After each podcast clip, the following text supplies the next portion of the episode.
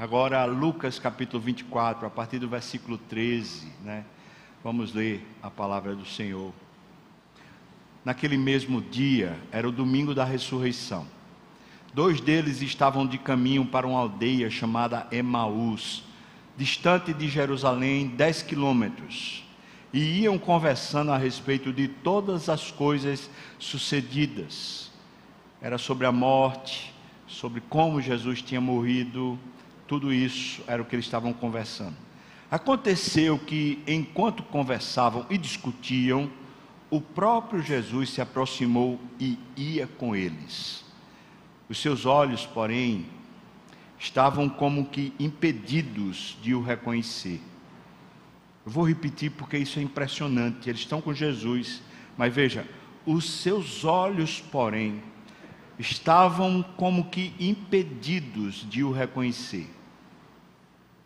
Então lhes perguntou Jesus: Que é isso que vos preocupa de que destratando à medida que caminhais? E eles pararam entristecidos, preocupados e entristecidos. Um, porém, chamado Cleopas, respondeu dizendo: Tu és o único, porventura, que tendo estado em Jerusalém, ignoras as ocorrências desses últimos dias? Ele lhes perguntou: Quais? E explicaram: O que, o que aconteceu a Jesus, o Nazareno? que era um varão profeta, poderoso em obras e palavras diante de Deus e de todo o povo, e também como os principais sacerdotes, as nossas autoridades, o entregaram para ser condenado à morte e o crucificaram.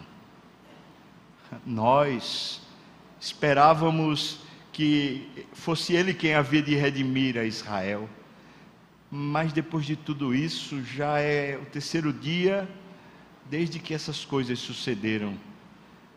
É verdade também que alguns, algumas mulheres das que conosco estavam, hoje de manhã nos surpreenderam tendo ido de madrugada ao túmulo e não achando o corpo de Jesus, elas voltaram dizendo terem tido uma visão de anjos e esses afirmavam que ele vive. De fato, alguns dos nossos foram até o sepulcro e verificaram com exatidão o que disseram as mulheres, mas eles não o viram. Então lhes disse Jesus: Honestos e tardos de coração, para crer tudo o que os profetas disseram. Porventura, não convinha que o Cristo padecesse e entrasse na sua glória? E começando por Moisés, discorrendo por todos os profetas, expunha-lhes o que a seu respeito constava em todas as Escrituras. E quando se aproximavam da aldeia para onde iam, Jesus fez menção de passar adiante. Mas eles o constrangeram, dizendo: Fica conosco, porque é tarde e o dia já declina. E entrou para ficar com eles. E aconteceu que, quando estavam à mesa, tomando ele o pão, abençoou e, tendo-o partido, lhes deu. Então se lhes abriram os olhos e o reconheceram, mas ele desapareceu da presença deles. E disseram um ao outro: Porventura, não nos ardia o coração quando ele pelo caminho nos falava, quando nos expunha as Escrituras e na mesma hora, levantando-se, voltaram para Jerusalém, onde acharam reunidos os onze e também outros com eles, os quais diziam: Olha, o Senhor ressuscitou e já apareceu a Simão. Então os dois contaram o que lhes acontecera no caminho e como fora por eles reconhecidos no partir do pão. Aleluia! Louvado seja o nome do Senhor. Vamos orar, irmãos, mais uma vez. Deus, abre os nossos olhos da maneira como o Senhor fez com esses homens. Parece que às vezes está como se a gente tivesse como se um impedimento nos olhos para ver, para crer, para reconhecer. E o que eu te peço, Senhor, é que nos use a mim, mas sobretudo a tua palavra. O teu espírito então alcance o nosso coração. No nome de Jesus. Amém e amém. Vou lhes fazer alguma, algumas perguntas, e essas perguntas, se você acredita que elas, a resposta é sim, eu queria que você dissesse um amém forte, tá bom? Você acredita que Jesus veio em carne e viveu aqui na terra? Você acredita que Jesus foi humilhado e sofreu uma condenação injusta? Amém. Você acredita que essa condenação foi a cruz? Amém. Você acredita que Jesus morreu? Amém. Você acredita que ele ressuscitou e ele está aqui entre nós? Amém. Impressionante, porque esses discípulos passaram três anos seguindo Jesus. Eles tiveram a experiência que nós não conseguimos ter, ainda não. Eles sentiram o cheiro de Jesus. Eles abraçaram Jesus. Eles pegaram na mão de Jesus. Eles receberam de Jesus um pão, um, recado, uma coisa, outra. Eles dormiram ao lado, eles sentiram os pulmões de Jesus inflando, eles sentiram Jesus talvez um pouco triste em algum momento, outro momento Jesus alegre, eles viram Jesus cansado, eles viram Jesus procurando um lugarzinho para fazer suas necessidades. Eles estiveram com Jesus de uma forma palpável.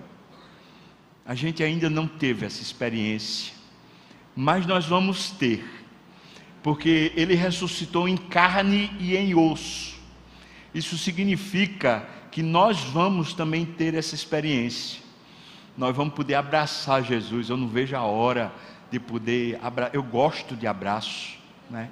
Eu, eu, vou dar um abraço em Jesus, né? E, e você espere na fila, por favor, porque eu vou demorar um pouquinho, né? Tenho muita saudade dele, eu quero, quero estar com ele, estar com ele. Mas veja, eles viram a vida de Jesus, mas eles não entendiam espiritualmente. Eles viram a humilhação, o sofrimento e a injustiça que foi feita a Jesus, mas eles não entendiam espiritualmente. Eles viram Jesus crucificado. Que tragédia. Mas eles não entendiam espiritualmente. Jesus ressuscitou e tinha prometido que iria ressuscitar ao terceiro dia. Eles passaram os últimos dois dias numa crise profunda. Uma coisa como um terremoto ou como um furacão, um maremoto, alguma coisa dessas gigantesca, atropelou ele, atropelou eles. Eles não, não entendiam. Cadê ele? A gente perdeu. Nesse domingo, as mulheres foram lá no túmulo, tiveram uma experiência. Maria Madalena, especialmente, teve uma experiência incrível ela foi a primeira. E é um relato tão emocionante, porque ela não consegue reconhecê-lo, ela pensa que é um jardineiro, e ele chama ela pelo nome, fala Maria, e ela fala Rabone, que quer dizer meu mestre. Ela o reconhece, e depois ela chega e dá o testemunho para os discípulos. Isso tudo está acontecendo no domingo de manhã. E esses dois discípulos estão lá ouvindo esses relatos. Eles estão lá e eles dizem isso. Então eles correm, vão lá no túmulo. Na verdade, Pedro correu para ir lá no túmulo, foi, viu as, as vestes de Jesus lá no túmulo, correu de volta e eles, os discípulos, esses dois, viram Pedro dizendo: É verdade. Nós chegamos lá e não encontramos o o corpo. Alguma coisa aconteceu, é verdade o que elas estão falando. Alguma coisa aconteceu. Só que esses homens, ali por volta talvez de meio-dia, na verdade um pouco mais do que isso, acho que lá para as três horas da tarde, eles saem de Jerusalém, saem do meio dos discípulos, eles estão entristecidos e preocupados. Eles estão indo para Emaús, que é a casa deles, dez quilômetros. Uma pessoa que faz uma caminhada normal, sem, sem fazer uma caminhada agitada, faz isso em torno de duas horas. Nós sabemos mais ou menos a hora que eles chegaram lá, dependendo da época do ano, eles devem ter chegado lá por volta das cinco, cinco e meia da tarde. O sol estava se pondo. Quando eles chegaram lá, eles viram Jesus fazendo menção de que ia passar adiante. É como se Jesus estivesse dizendo: a conversa não está interessante. E ia passar adiante, mas eles disseram: não, Senhor, vamos para lá para casa, já é tarde, o sol já está se pondo. E eles, Jesus foi com eles, e quando eles estavam ceando no partir do pão, os olhos se abriram. Aquilo que eles não tinham até então, discernimento espiritual, percepção espiritual, eles viam os fatos, eles sabiam das coisas, sabiam das coisas melhor do que o que nós sabemos, experimentaram mais do que o que nós experimentamos, mas eles precisavam de uma coisa que todos nós precisamos. Eles precisavam de fé. A relação com Deus não é estabelecida a partir de circunstâncias. Ela só é estabelecida a partir da fé. E a fé, ela é misteriosa, ela é etérea, ela é abstrata. A fé, por mais que se defina, ela só pode ser sentida. Ela não tem como ser de alguma maneira cognoscível. A fé é metacognoscível, ela vai além da, da capacidade de compreensão. A fé é um dom de Deus. E quando ela brota no seu coração, ela é como um, um pequeno grão de mostarda. Tão pequeno, é quase imperceptível, é quase do tamanho de um piolho, quase do tamanho de uma pulga. Mas se essa fé é colocada num solo fértil, de gente apaixonada por Deus, de gente que diz eu não posso viver sem ele. Se ele, se essa fé entra nesse coração, como essa semente de mostarda, ela começa a crescer e vai virando uma árvore. Essa árvore é tão forte que ela é capaz até de anjos se aninharem nessa árvore. Quem diz isso é Jesus. Ele é que conta essas parábolas. Eu não estou inventando da minha cabeça. Às vezes, eu e você estamos como esses discípulos de Emaús. Tivemos experiências com Jesus, e nós afirmamos, como nessa manhã afirmamos: Amém. Ele esteve em carne aqui. Amém. Ele sofreu, ele foi humilhado, ele foi julgado injustamente. Amém. Nós cremos que ele morreu na cruz. Amém. Nós cremos que ele ressuscitou. Mas esse texto traz uma questão a mais, que é fruto da fé, a presença dele a presença dEle, a presença de Deus entre nós, não é apenas uma coisa qualquer, é tudo, é o que faz diferença, é o que nos inunda, é o que nos enche, é o que aquece a nossa alma, a presença de Deus. Esses homens estão representando a nós, quando andamos com Jesus, conversamos com Jesus, mas os olhos estão como que impedidos de reconhecer.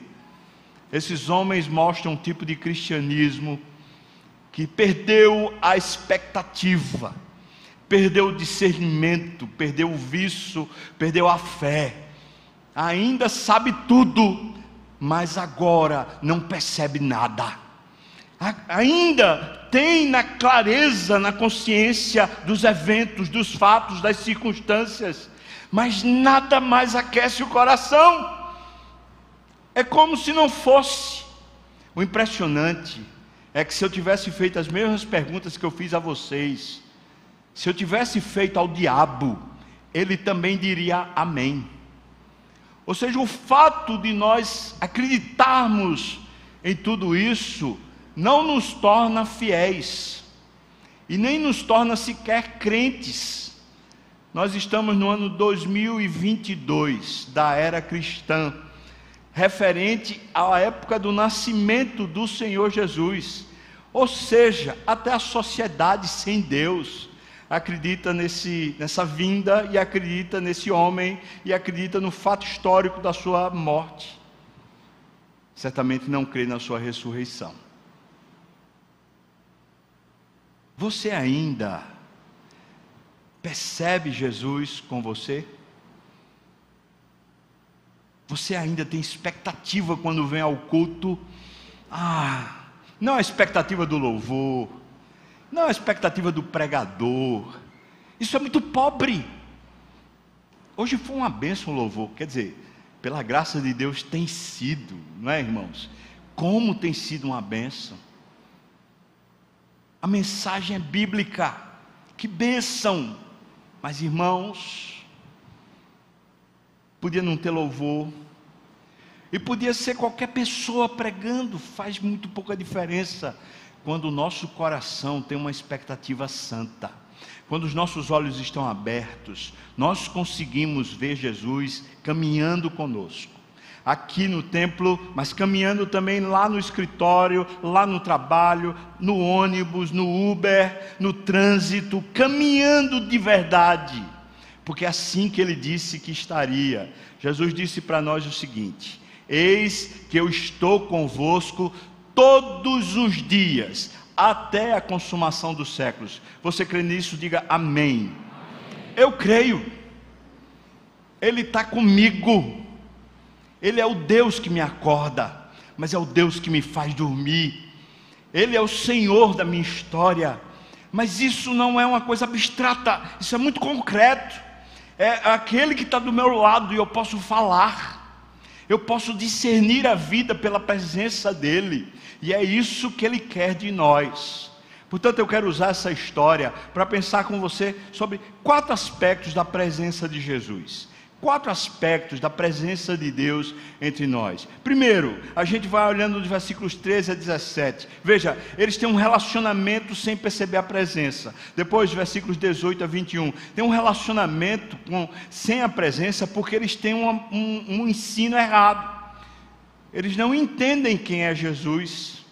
Terceiro, a indiferença com a presença faz ele sair. Ele vai embora. Ele não precisa ficar onde as pessoas são indiferentes a ele. em quarto, quando abrimos os olhos e percebemos a presença, quais são os resultados que acontecem em nós? Vamos lá, Lucas 24, de 13 a 17.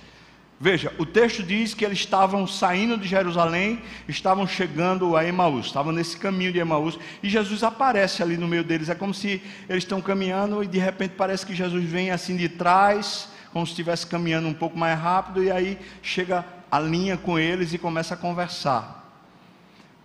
O versículo 14 diz que eles estavam conversando a respeito das coisas que tinham acontecido. Duas coisas tinham acontecido. Uma, a morte dele, com todo o sofrimento, que foi, na verdade, um grande ultraje. Desanimou. O outro fato era que as mulheres tinham dito que Jesus tinha ressuscitado e Pedro tinha confirmado, pelo menos, que o corpo não estava lá.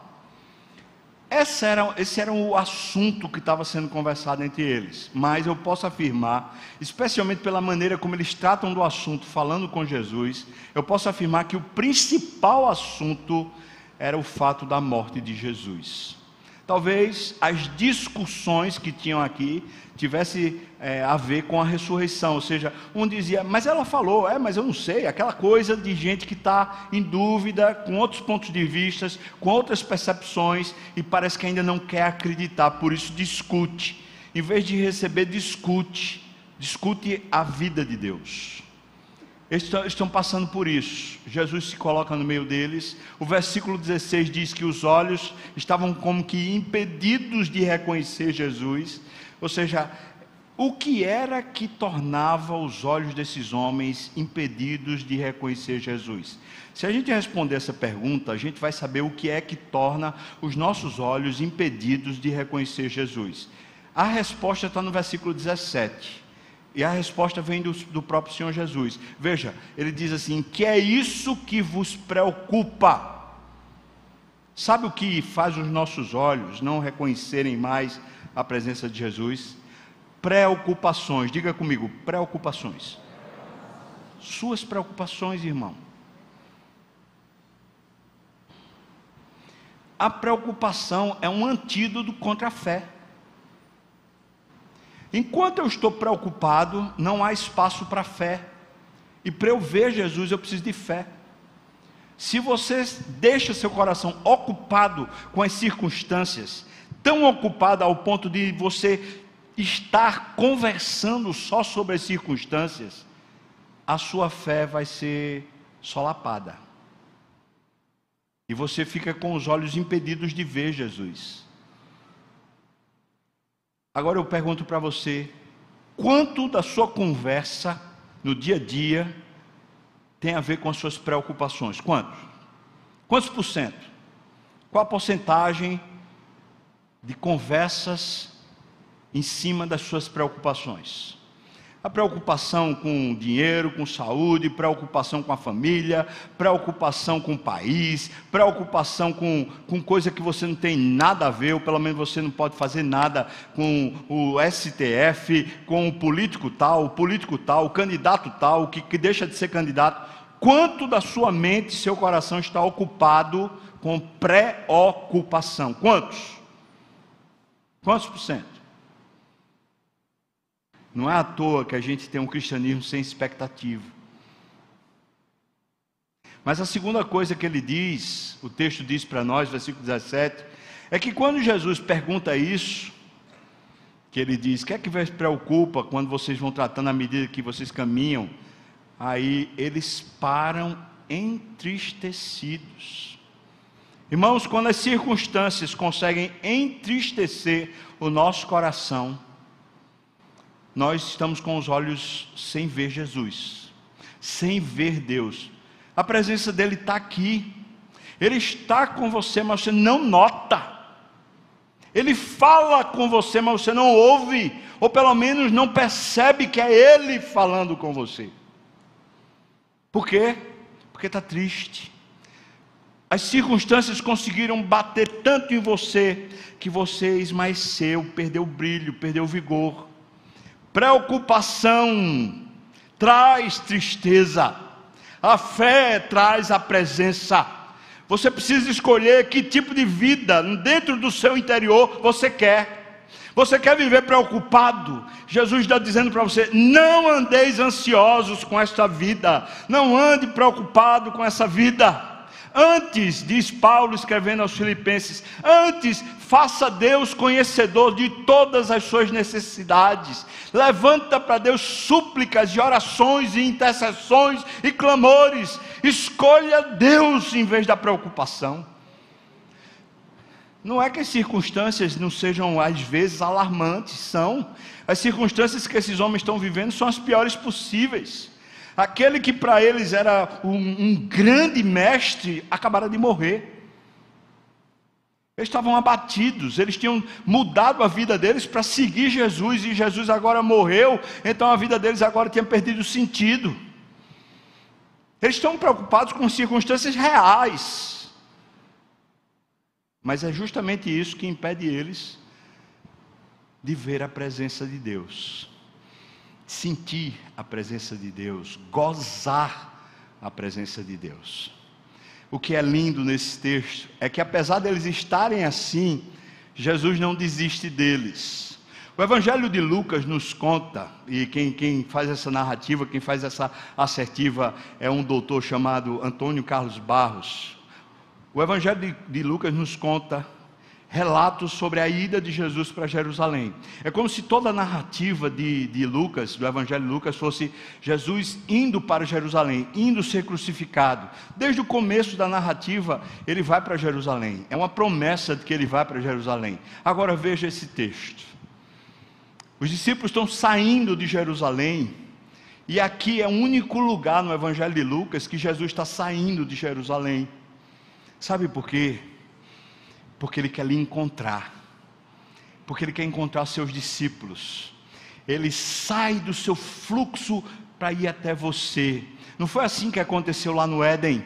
O homem e a mulher pecaram, estão agora vestidos com uma folha de figueira, estão por detrás das árvores, mas Deus está vindo com Sua presença. Cadê você, Adão? Cadê Eva? Onde é que você está? Eu, eu quero estar com você. Deus insiste, é Deus quem nos busca, e pode ter certeza que a preocupação faz seus olhos ficarem cegos, mas o Senhor insiste em ser seu amigo, em estar com você. Agora, não faça Deus de capacho, não faça Deus de como se não fosse nada, não seja indiferente à presença dEle, não o trate como se ele fosse qualquer coisa porque essa indiferença traz consequência. Mas preste atenção: se você chegou aqui essa manhã cheio de preocupações, e até abatido, como esses discípulos estavam, você pode ter certeza, o Senhor Jesus está vindo ao seu encontro. E Ele quer trazer você de volta à lucidez espiritual, abrir seus olhos espirituais.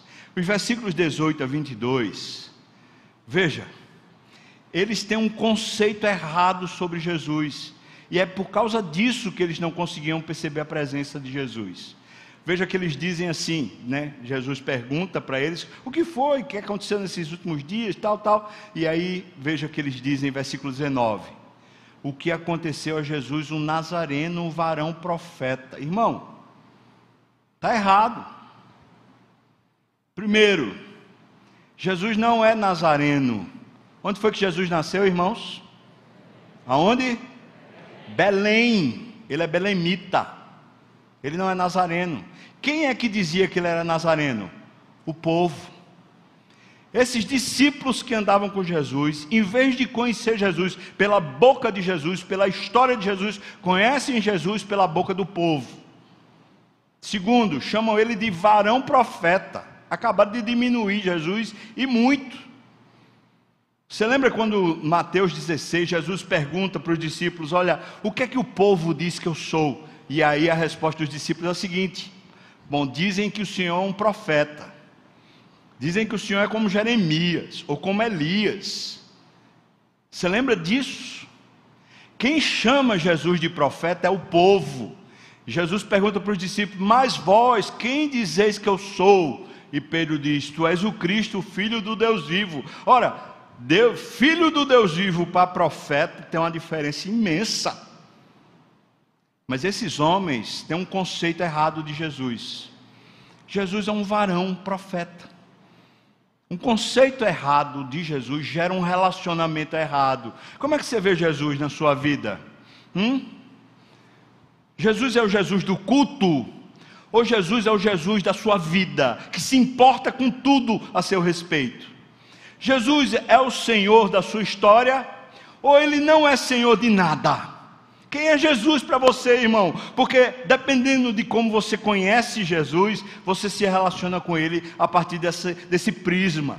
E o conhecimento errado de Jesus gera um relacionamento errado. E relacionamentos errados com Jesus geram expectativas erradas. Veja o que é que eles esperavam, versículo 21. Nós esperávamos que fosse Ele quem havia de redimir Israel. A redenção que eles queriam de Israel era uma redenção física, não era uma redenção espiritual, porque eles achavam que ele era um varão profeta, eles não sabiam que ele era o filho de Deus. O conceito errado gerou um relacionamento errado, e um relacionamento errado gerou uma expectativa errada a respeito da intervenção de Jesus.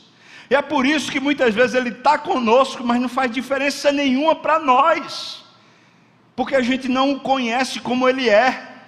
E tem mais, além de não conhecê-lo como é, nós não temos um relacionamento vivo com Ele.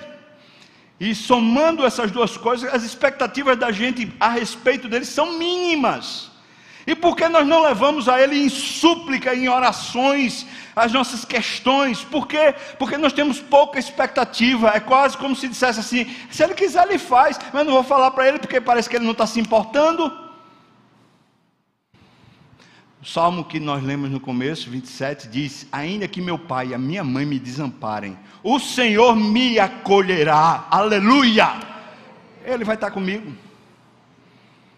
Você pode ter expectativas, expectativas boas, não só expectativas a respeito de resoluções humanas, mas uma expectativa ainda maior. Ele é quem restaura a sua vida, Ele é quem faz você sair da morte para a vida, Ele dá para você muito mais. Pense, os discípulos estão num caminho muito ruim. Eles estão num caminho de preocupação, eles estão num caminho de tristeza. Por que a preocupação e a tristeza? Porque eles conhecem Jesus de uma forma errada, eles têm expectativas erradas a respeito de Jesus. Agora está explicado porque eles têm cegueira espiritual. Porque esse tipo de conhecimento técnico, esse tipo de conhecimento da boca do outro, esse tipo de envolvimento com Jesus mecânico, é claro, é claro, faz a você viver um evangelho sem Deus. Você sabe das coisas, você fala das coisas, até fala com propriedade, você sabe citar autor, você sabe citar teologia, mas cadê Deus? Cadê a presença? Sabe pela boca do outro. Ó, o pastor falou. Eu vi no YouTube. Ah, eu fui naquele culto, foi tão benção. Mas eu queria saber na segunda-feira. Eu queria saber quando você está no aperreio do seu escritório. Eu queria saber quando chega uma conta pesada, o que é que faz com o seu coração. Eu queria saber é quando chega uma notícia ruim da morte de alguém, ou de uma enfermidade, ou de repente uma calamidade dentro da sua casa, da sua família. Eu quero saber o que é que acontece aí nessa hora. Versículos 22 a 29, a gente vê que porque eles estão com os olhos fechados espirituais, a presença de Jesus para eles passa de forma indiferente. Versículos 22 a 26, eles não têm crença. Veja o versículo 25, especialmente, diz Jesus para eles: nécios e tardos de coração para crer em tudo o que os profetas disseram. Jesus está repreendendo eles. Talvez hoje seja o momento de Jesus chegar para você e dizer: para com isso. A palavra nécio significa estúpido. É uma maneira branda de ofender. É porque nécio para a gente nem parece que está falando uma palavra dura. Mas imagina se Jesus chega para mim e diz assim: Ô oh, seu estúpido, ô oh, seu burro, ô oh, seu demente. Aí, aí ofende, mas ó, oh, nécios. Ah, é a mesma coisa. É que escolheram uma palavra mais suave. Mas isso aqui é Jesus, é Jesus, o amoroso Jesus que saiu de Jerusalém, que sai da sua rota para vir se encontrar com você e dizer assim: Ô oh, burro, ô oh, demente, acorda. Será que você não consegue crer? Será que sua fé é uma teoria, é uma ideologia? É isso que a sua fé se resume. Você perdeu a condição de crer. Vocês têm um coração tardio. Ou seja, é um coração que não acompanha o conhecimento. O conhecimento está aqui, você sabe um bocado de coisa, mas o coração não vai junto. Um coração que é tardo, que é retardado. É isso a palavra tardio. É isso. Hum? Oh, irmão, esse aqui era o problema, a presença estava lá, mas eles estavam indiferentes. Sabe por quê a indiferença? Porque faltava fé. E a fé é porque o coração não acompanhava o conhecimento. Era só conhecimento intelectual. Não tinha descido para o coração. E o conhecimento intelectual até errado. Não tinha batido no peito. Aí Jesus está dando uma, um acocho. Jesus aqui está dizendo o seguinte: desse jeito a gente não está junto, não. Sem fé, sem fé é impossível agradar a Deus. Você não tem mais expectativa da presença dEle. A sua vida é só preocupação e tristeza. Ah, irmão, você é um ímpio. Você ainda diz que vem para a igreja, ainda diz que está na igreja, mas você está com um coração de ímpio. Você está com a mente de ímpio. Parece que você não tem fé. Parece que Jesus não é o seu Salvador. Ele parece que não é a sua luz, a sua força, a sua salvação. Por que, é que você está com medo? Por que você ainda se enche de tristeza, de sufoco? Os versículos 27 a, 20, a 29, especialmente 28, diz que quando eles se aproximavam da aldeia, Jesus disse: Tá certo, tchau. Vai lá. É claro, se eles são indiferentes a Ele, para que Ele ficar presente? Vocês nem percebem que eu estou aqui? Eu fico só imaginando, duas horas de caminhada, eles já estão chegando na aldeia, e eles assim, ó, andando assim, ó, Jesus do lado, e eles só olhando para baixo, só olhando para a terra. Olha para o lado. A tristeza faz a gente só olhar para baixo. A tristeza curva seu corpo para a morte. Essa preocupação está matando você, você não percebe? Olha para o lado. Aí Jesus, tá bom, vocês só vão ficar olhando para a terra? Tá bom. Vocês não creem? Tá bom, tudo bem. Sigam o caminho de vocês, podem ir. Vocês querem descansar em Emaús? Vão lá? Eu estou indo. Tchau. Claro, a indiferença joga fora a presença. É assim que muitos cultos estão. Muitos cultos. Tem um culto, mas não tem verdade. Tem o um culto, mas não tem o um espírito. É só o culto mecânico.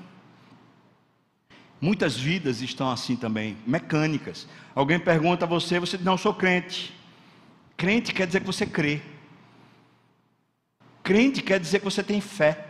Não, eu sou crente, mas na hora que. Não tem. Poxa. Mas essa história finaliza versículos 30 35, contando para nós o que foi que aconteceu, porque eles disseram: Fica aqui, Senhor, fica aqui, já é tarde, vamos lá para casa. Eles ainda não reconheceram, mas faz tão bem a presença que eles estão conseguindo, não estão conseguindo ser indiferente completamente. Então Jesus entra lá e quando ele parte o pão, eles, meu Deus, é Jesus entre nós. Pode dizer glória a Deus. Glória a Deus. Quero pensar quatro coisas que, que aconteceram quando os olhos foram abertos. Quando a presença de Jesus foi percebida de novo. Primeiro, os olhos espirituais são abertos. A vida de Deus se torna para você clara. Discernimento espiritual enche sua mente, enche seu coração. Essas histórias da Bíblia deixam de ser um, uma ficção ou uma coisa qualquer, passam a ser sua história. Um Eliseu, um Elias, que pegam azeite e, e fazem o azeite sobejar, pegam a farinha que já era pouca, faz ela de repente virar um milagre. Um, um machado que está dentro d'água, ele faz boiar essas histórias de homens que você diz assim, meu Deus, isso parece, parece ficção, fantasia, começa a ser sua história. O Deus que pode fazer o seu machado voltar a flutuar, irmão. Você está sem emprego, você está sem situação econômica favorável. Deus pode fazer o seu machado flutuar. Diga amém. Porque Ele pode fazer. Abre os olhos espirituais. Quando você anda com Jesus com os olhos abertos, você entende o que Ele está fazendo. Você bota farinha numa panela que está cheia de veneno. Alguém está querendo destruir sua vida. Você tem um discernimento espiritual. A Bíblia diz que isso não vai lhe tocar. Mas você está cheio de medo. A fulano está querendo puxar meu tapete. O outro está querendo meu mal. O outro está fazendo uma manobra assim, assada, assim, para poder pegar isso, aquilo de mim. E você está cheio de medo, vivendo uma vida atemorizado. abra os olhos espirituais. Segundo, eles tiveram suas emoções trocadas. O texto diz para nós, versículo, versículo 32, que o coração deles começou a arder. Eles estavam tristes, mas agora o coração arde. Eles mesmos dão esse, esse testemunho. A presença de Jesus traz um aquecimento espiritual. Você fica inquieto com essa vidazinha qualquer, essa vida que a preocupação tomava sua agenda toda. Agora, com a presença de Jesus, você está inquieto é para adorar, está inquieto é para dar a Ele a sua vida. Você está cheio de paixão por Deus. Agora ela lhe alimenta o acordar e o deitar. O que alimenta a gente é a paixão por Deus. Terceiro, veja que eles, Jesus sai do meio deles, eles acabaram de andar 10 quilômetros, já é de noite, o caminho é perigoso, mas eles na mesma hora voltam 10 quilômetros, 20 quilômetros, os caras eram atleta. Era ou não é? Era atleta. Eles voltam 10 quilômetros, sabe para quê? Para estar com a comunidade da fé, para estar com os discípulos. A presença de Jesus faz a gente se reunir. A gente não fica em casa assistindo pela internet. A não ser se a gente está impedido. Mas se a gente está com condições, a gente vem para cá, a gente vem para o culto, a gente vem para o discipulado, a gente vem para a reunião das mulheres, vem para a reunião dos jovens, a gente vem. Não, não é porque alguém está. Ah, não tem que vir, tem que vir. É você. Você quer mais, você quer a presença de Jesus. Eles saem na hora. Ele diz: rapaz, vamos deixar aqui essa comida. A gente precisa estar com os discípulos agora. A gente precisa estar com a comunidade da fé. Quarto lugar. Versículo 34 diz: Os discípulos diziam uns aos outros: O Senhor ressuscitou. Veja, agora é certeza. A presença de Jesus traz a certeza da presença de Jesus. Porque isso é um discernimento espiritual. Isso não é só razão. É tudo na sua vida que enche você e toma você para Deus de volta. Muda sua estrutura. A presença de Jesus traz a certeza da presença de Deus na sua vida. Eis que eu estou convosco todos os dias até a consumação dos séculos. Você crê nisso? Amém. Eu também creio. Você pode ficar de pé, por favor?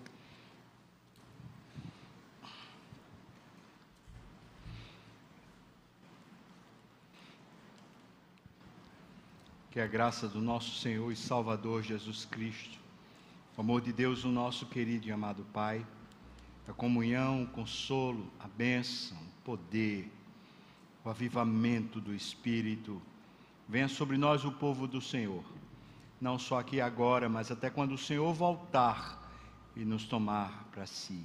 Aleluia. Amém. Amém.